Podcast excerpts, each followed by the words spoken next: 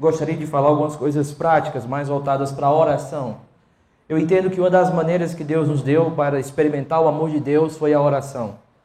Eu sei que a oração é um dos grandes desafios da nossa fé.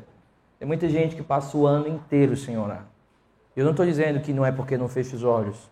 Eu estou dizendo que é porque o coração nunca mais orou. E eu acredito que um crente que não ora, ele é um crente que torna tudo mais difícil na vida dele.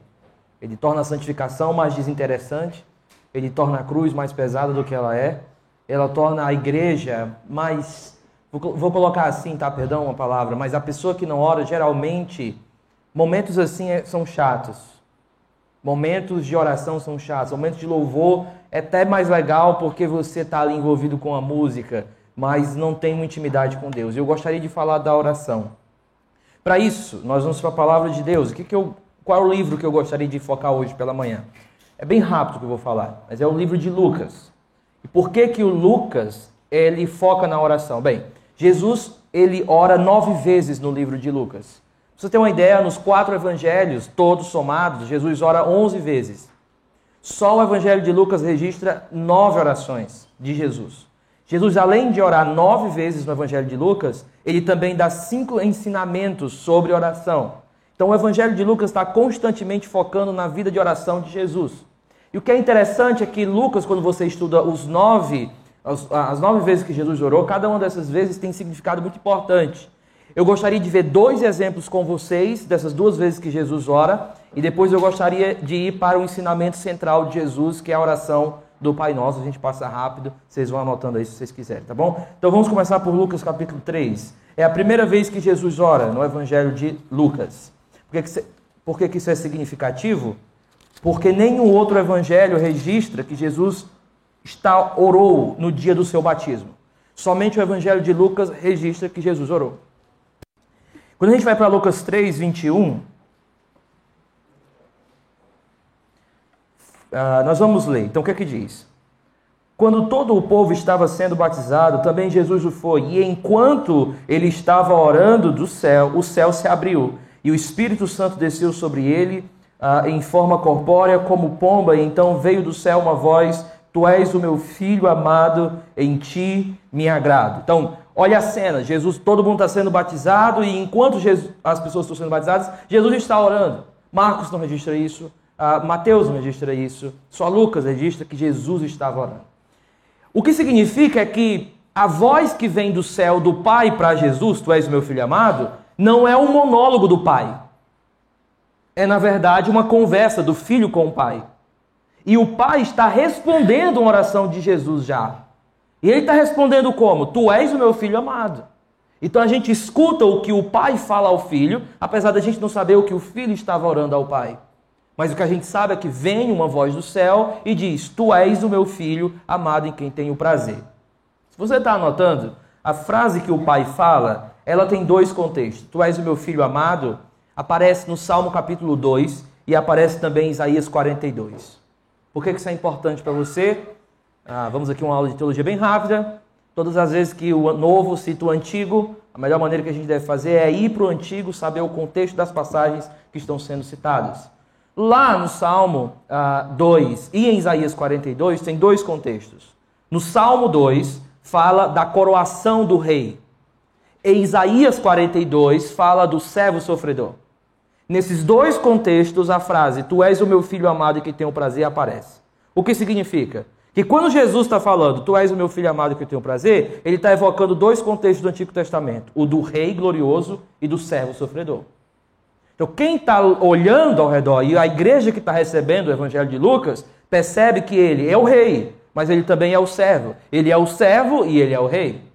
Só que quando o pai fala isso para o filho, duas coisas emergem aqui. E eu quero que, e, e pegar esse ponto para a gente passar para o nosso próximo texto. Preste bastante atenção. Jesus não começa o seu ministério para ganhar o prazer do Pai.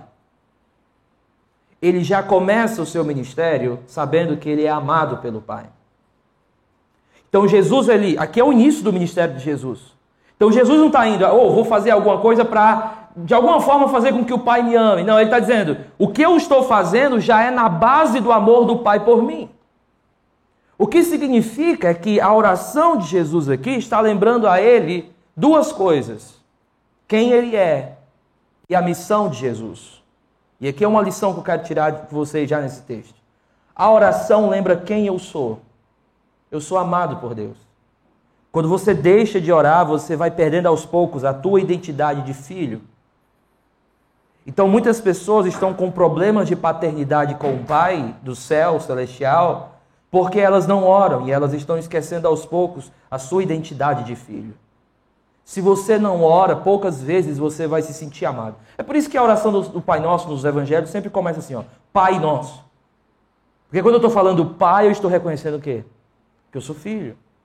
Então Jesus, ele está começando o ministério dele, não é para ganhar o favor do Pai. Ele começa o ministério dele porque ele já tem o amor do Pai. E no livro A Liturgia do Ordinário, é interessante que a autora ela vai falar o seguinte, ela diz que no luteranismo, isso acontece no luteranismo ah, não tanto em Lutero, mas pós-Lutero, é importante que sempre você observe isso. Ah, o calvinismo não é tanto o calvinismo de Calvino, há, há, sempre uma espécie de desenvolvimento. O luteranismo não é tanto de Lutero, há um desenvolvimento. Mas qual é a importância disso? No luteranismo, e já um pouquinho em Lutero, Lutero fala para os crentes da sua igreja fazerem o sinal da cruz. Isso é um pouco estranho para batista ou para presbiteriano, porque isso remete um pouco ao catolicismo, né? Só que a ideia de Lutero fazer o sinal da cruz não é você lembrar da morte de Cristo. O sinal da cruz no luteranismo significa para você lembrar do seu batismo. E Lutero ele ensina aos, seus, aos membros da sua igreja a fazer isso todas as vezes que eles acordassem. Então, todas as vezes que eles acordavam, eles faziam o sinal da cruz, por quê? Para lembrar do batismo deles. E qual era a significância disso? É que para Lutero, ao, ser ao lembrar do seu batismo, você lembra que assim como Jesus ouviu a voz do céu, tu és o meu filho amado, no meu batismo em Cristo, eu também estou reconhecendo que sou amado por Deus. Então Lutero diz assim: quando eu lembro do meu batismo ao sinal da cruz, no início do meu dia, eu estou indo viver o meu dia não para buscar ser amado, mas na certeza que eu sou amado. Então, a significância da oração de Jesus aqui é única. Por quê? Porque eu estou lembrando quem eu sou em Deus. Então, às vezes, os cristãos podem viver um sentimento de abandono do Pai, mas muitas vezes o sentimento de abandono é por falta de oração. Então, o que, que eu aprendo aqui, na primeira oração de Jesus, antes de começar o seu ministério?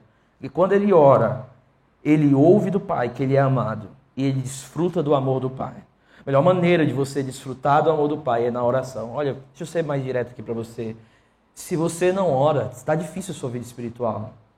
Você tem que orar. Ah, eu vou orar por religiosidade. Ora, querido, ora por qualquer coisa. Ah, pastor, mas eu estou sem vontade. Eu... Tem tanta coisa que eu não tenho vontade. Se eu não tiver vontade, eu não tinha terminado nenhum tipo de graduação na minha vida. Eu garanto você também. E se você estiver terminando algum, você está sem vontade. Ninguém admite, né? Então, quando eu estava no mestrado, eu ficava assim, pelo amor de Deus, isso está com quantos anos já? Oito anos, só, só tinha um ano que eu estava fazendo mestrado. A sensação é que eu estava fazendo não sei quantos anos. Falaram, não, vamos para o doutorado. Não, jamais. Não quero doutorado nunca mais na minha vida. Por quê? Porque a ideia é de que a gente não gosta, mas se a gente for fazer só o que a gente gosta, sabe quem faz só o que gosta? O diabo. Ok? Então, tenha cuidado quando você estiver assim nesse. Não, tô, não queria ir para o acampamento. É, mas tem, tem coisa na nossa vida que a gente precisa. Não porque a gente gosta, mas porque nós precisamos. É questão de vida. Oração é questão de sobrevivência para você. Se você não ora, você está com deficiência naquilo que vai fazer você viver o seu dia de, de uma forma totalmente diferente, que é a certeza do amor do Pai por você. É como se você não tivesse ouvindo o que Jesus ouviu no início do seu ministério. O Pai dizendo, cara, eu te amo. Vai e vive o teu dia na certeza do meu amor por você. É isso que nós aprendemos aqui. Agora, deixa eu dar um outro exemplo. Vamos lá para Lucas 6. Em Lucas 6, Jesus já ora a terceira vez aqui, tá?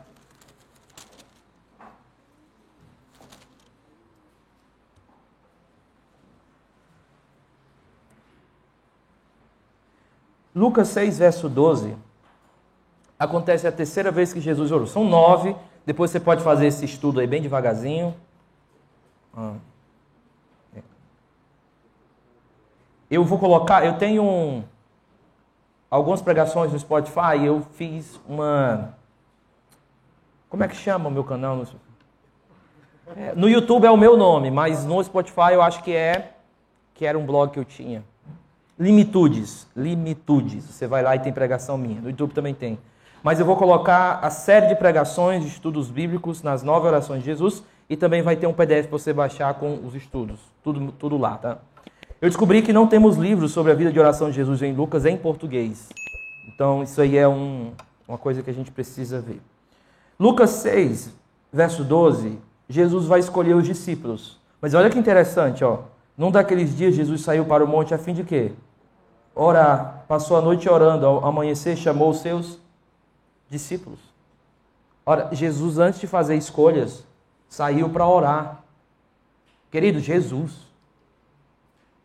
E muitas vezes a gente vive a nossa vida meio, não sei, eu acho que é meio nos dados assim. A gente vai fazendo escolhas. A gente, sabe, sabe aqueles jovens que não estão nem namorando, tem nada. E você diz assim, cara, o que, é que você tem com ela? Estamos orando. É um limbo existencial. O que é estamos orando, gente? Pelo amor de Deus.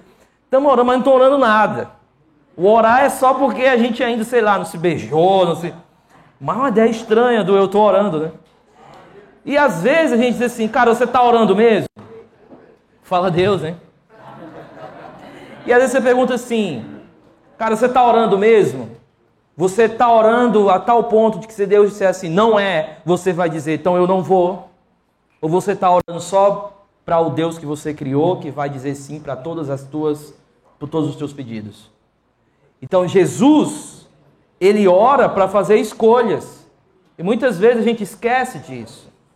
Então na sua vida, você precisa voltar a isso e dizer assim, cara, qual a importância da oração na minha vida? É começar o dia bem, ok? Na certeza do amor do Pai, mas eu vou fazer escolhas.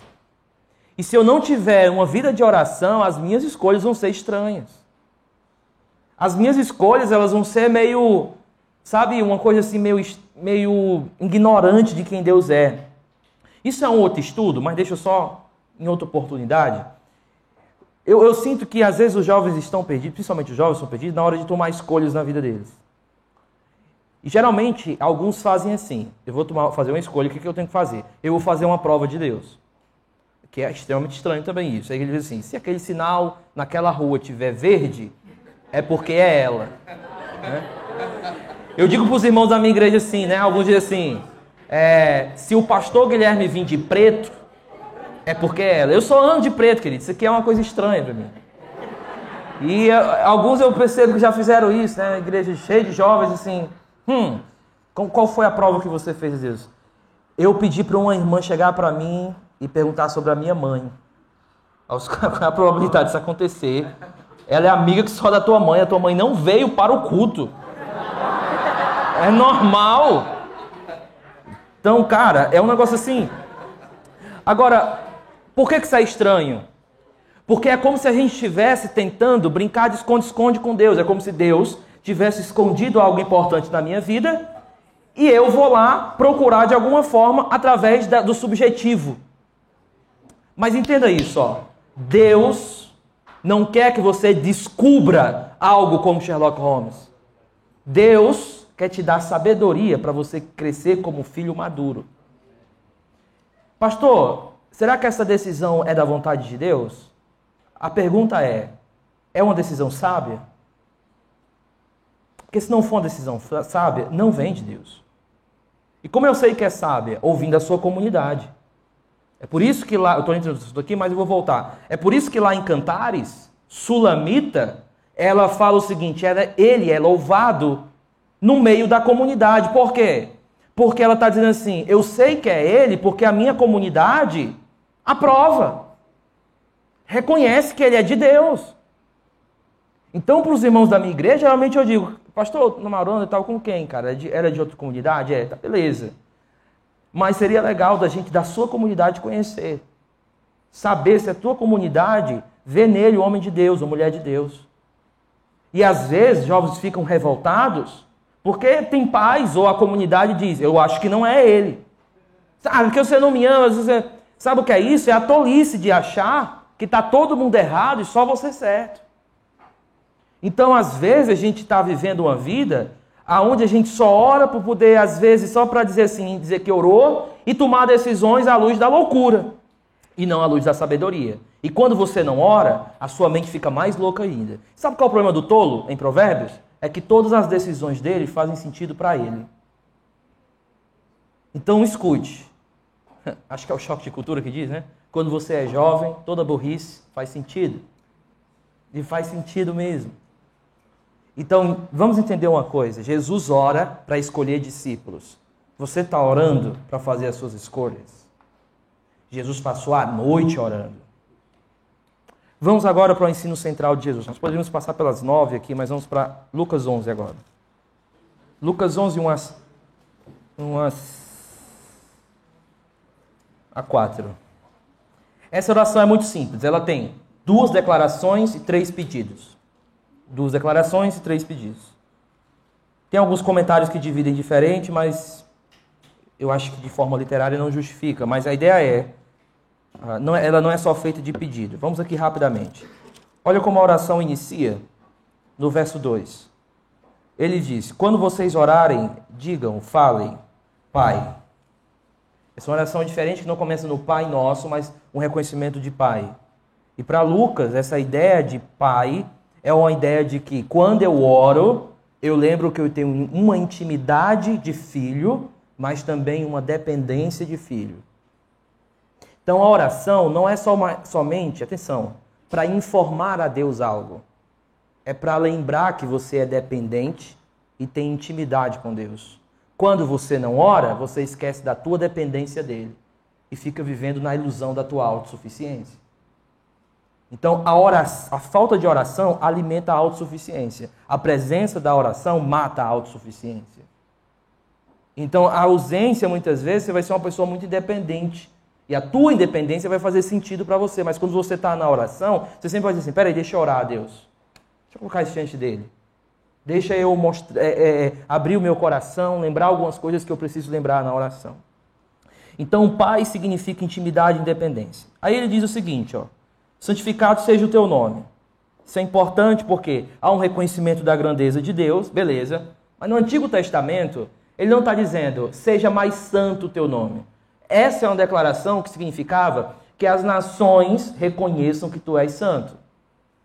Beleza, mas o que isso tem a ver com a minha oração? É porque quando ele ora, santificado seja o teu nome, ele está dizendo, manifeste o Senhor, se manifeste a mim mesmo venha e se manifeste a mim. Então, santificado seja o teu nome é que o teu nome venha, que o teu nome faça, se faça presente. Isso é importante, porque a oração não é só pedir algo das mãos de Deus, a oração é pedir o próprio Deus. É dizer assim: se manifeste na minha vida, que o teu nome seja santo na minha vida. Então a oração me lembra que a minha maior necessidade é dele. A falta de oração vai, vão colocar outras necessidades no lugar dele. Então perceba que a oração é vital, porque a oração coloca Deus no lugar que ele tem que estar na nossa vida. E sem oração isso vai ficar mais difícil. Vamos para a terceira, eu não, posso é, ir mais. Ah, aí diz o seguinte: venha o teu reino. Sabe o que é interessante? É que alguns versículos anteriores, Jesus disse que o reino já está entre eles. Mas como é que eu pode eu ver que o reino já está, mas pedir que venha o teu reino? A ideia é: eu quero mais do teu reino.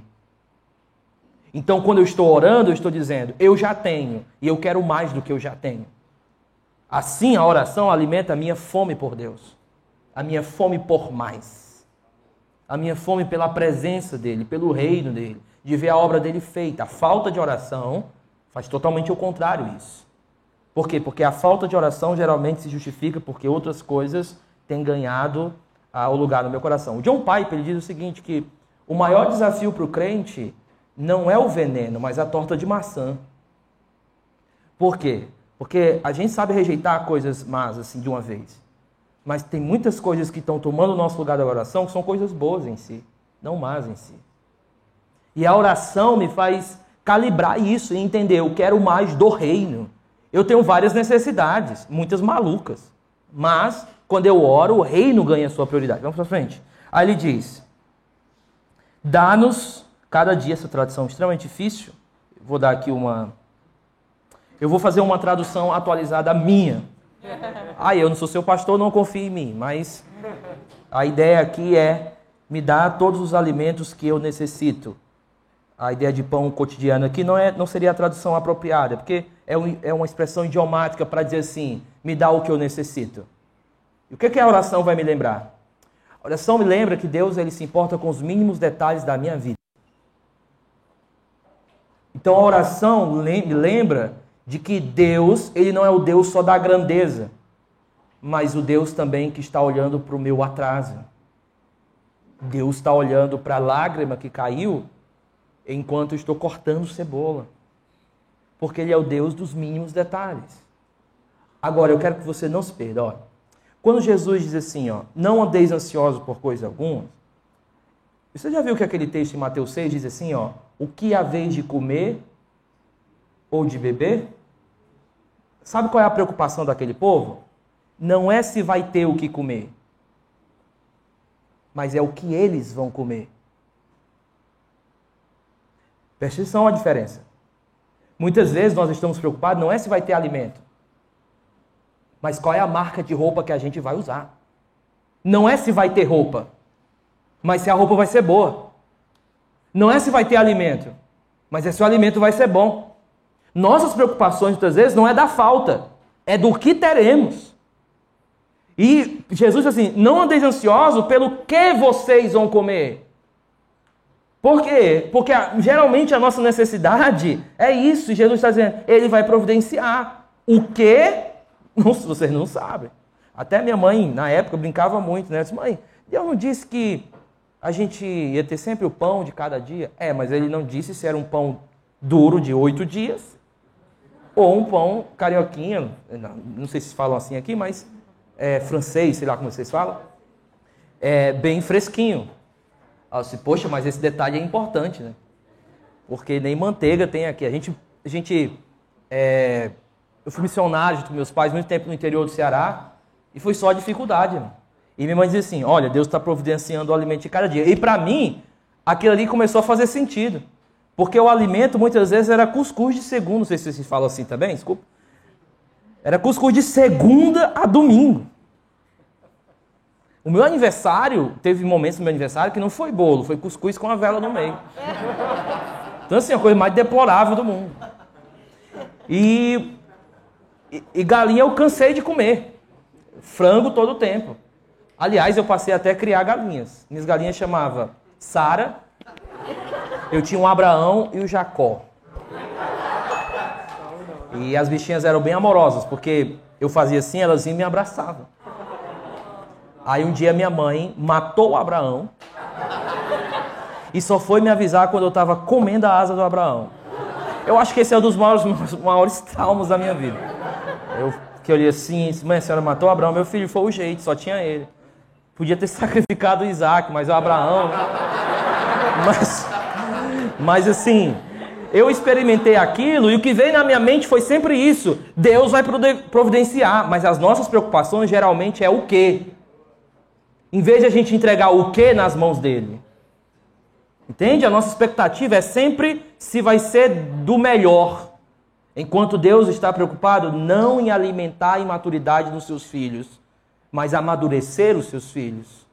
E as necessidades geralmente vai fazer isso melhor do que a abundância. Então Jesus diz assim: alimente cada dia e tal, vamos à frente. Aí ele diz, uh, verso 4: Perdoa-nos os nossos pecados, pois também perdoamos e todos que nos devem. A ideia é: aquele que é perdoado, perdoa. Então, na oração, eu encontro também que sou perdoado, e na oração eu encontro é, combustível para perdoar. Sem a oração, tudo isso vai ficar difícil. O seu senso de que você é perdoado vai diminuir e a sua vontade de pedir, pedir perdão ou de perdoar vai diminuir sem a oração. Aí ele continua. Ah, e não deixeis cair em tentação. É a última parte. Aqui existe uma dificuldade. Por quê? Porque existem duas formas que Peirás mostra a ideia de tentação ou provação vão aparecer nos evangelhos, não nas epístolas. Que é a seguinte: eu posso. Ah, a tentação pode ser sucumbir a algo de uma vez, Ou a sensação, a tentação pode ser ser seduzido aos poucos. Jesus parece fazer um pouco essa distinção quando ele diz: Não me deixeis entrar em tentação e não deixeis cair em tentação. A ideia de que a tentação pode ser alguém que está indo bem e cai de uma vez, ou alguém que vai caindo aos poucos e sendo seduzido aos poucos. E o que eu vejo no Novo Testamento é que muitas vezes a tentação nem sempre vai ser o sucumbir de uma vez. Às vezes a tentação vai ser o ser seduzido aos poucos. E no contexto de Lucas, tentação, assim como Jesus teve no Getsemane, é uma espécie de sair do propósito de Deus ou da missão de Deus. Eu vou colocar isso agora de forma prática para você. Muitos jovens e porque eu estou falando aqui para jovens, nem sempre o seu problema vai que você, é que você estava bem com Deus e de repente você caiu. Escute isso, por favor. Muitas vezes o seu problema vai ser que você já vem ó, se afastando com Deus, de Deus. E aquilo que aconteceu foi só o resultado daquilo que já tinha começado há muito tempo no teu coração. Então, muitas vezes, não vai ser o sucumbir o teu problema, cair de uma vez. Vai ser ser seduzido aos poucos e não perceber. A maneira como você trata os seus pais, a maneira como você trata seus, seus irmãos, a maneira como você trata a igreja, a maneira que você trata o culto, a maneira que você está aqui, mas sua mente está viajando. Tudo isso já são as tentações que querem te seduzir, cara. Então, às vezes, o teu problema com pornografia não é que você estava bem, com Deus e de repente pá, cair.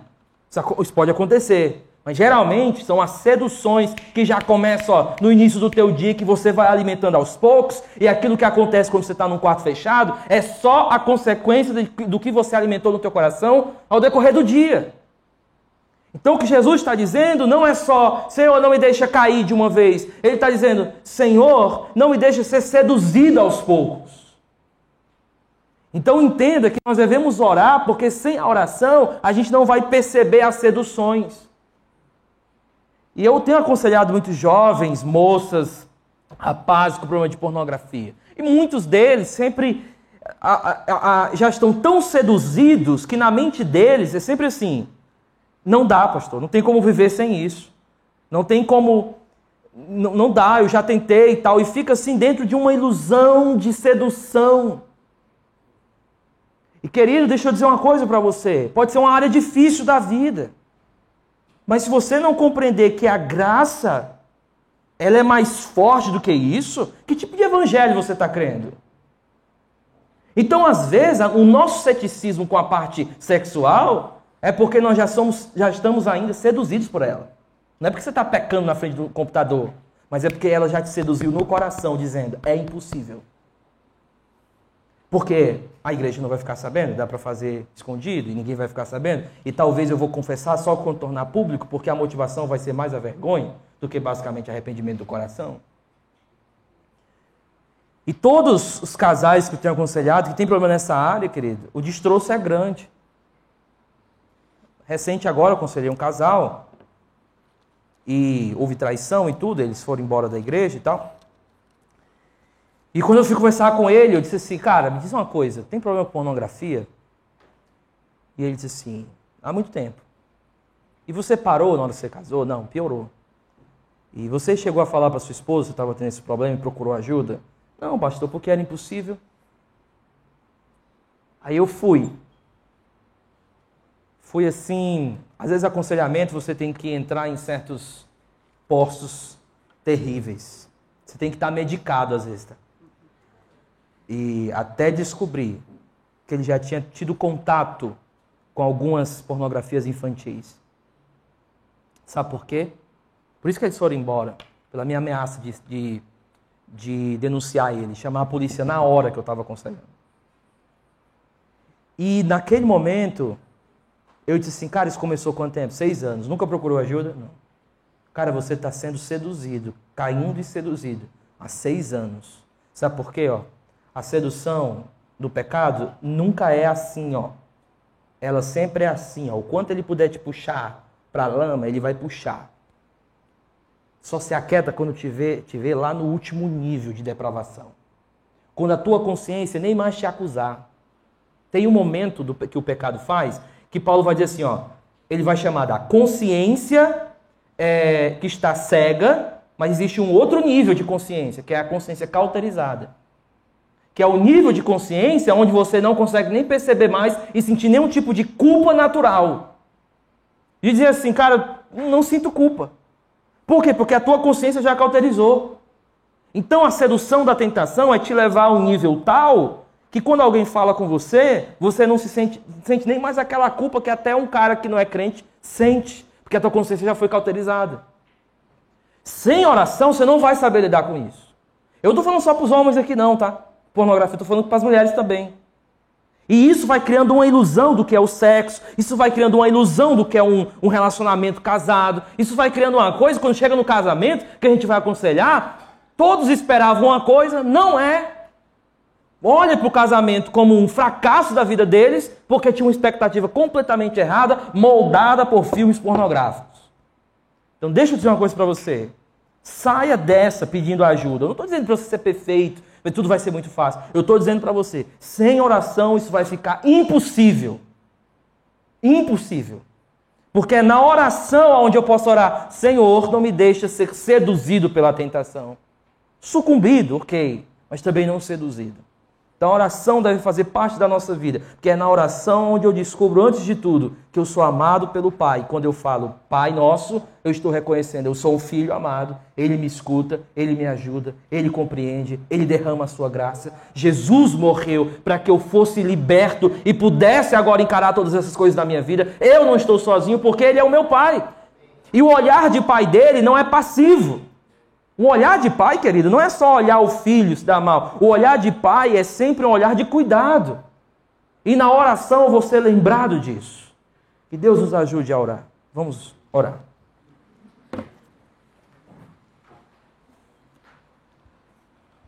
Senhor, muito obrigado, porque aqui nós estamos falando contigo em Cristo Jesus.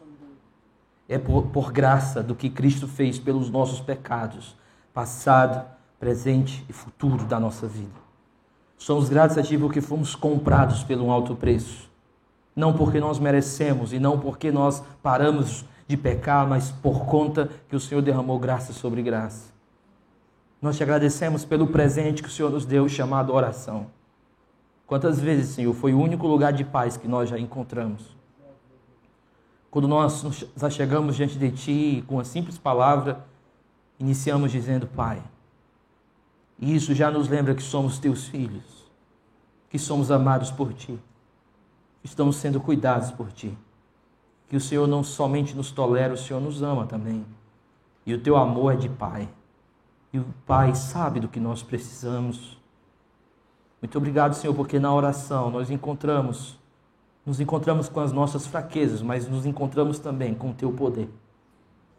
E aprendemos que sem ti não dá que a vida autossuficiente é horrível, de que viver sozinho é terrível, mas de que ao teu lado vale a pena, Senhor, viver. Muito obrigado por esse momento agora que o Senhor nos deu essa manhã. Muito obrigado por aquilo que o Senhor nos lembrou aqui nessa manhã. Nos ajuda porque nós precisamos de Ti, Senhor. Em nome de Jesus. Amém.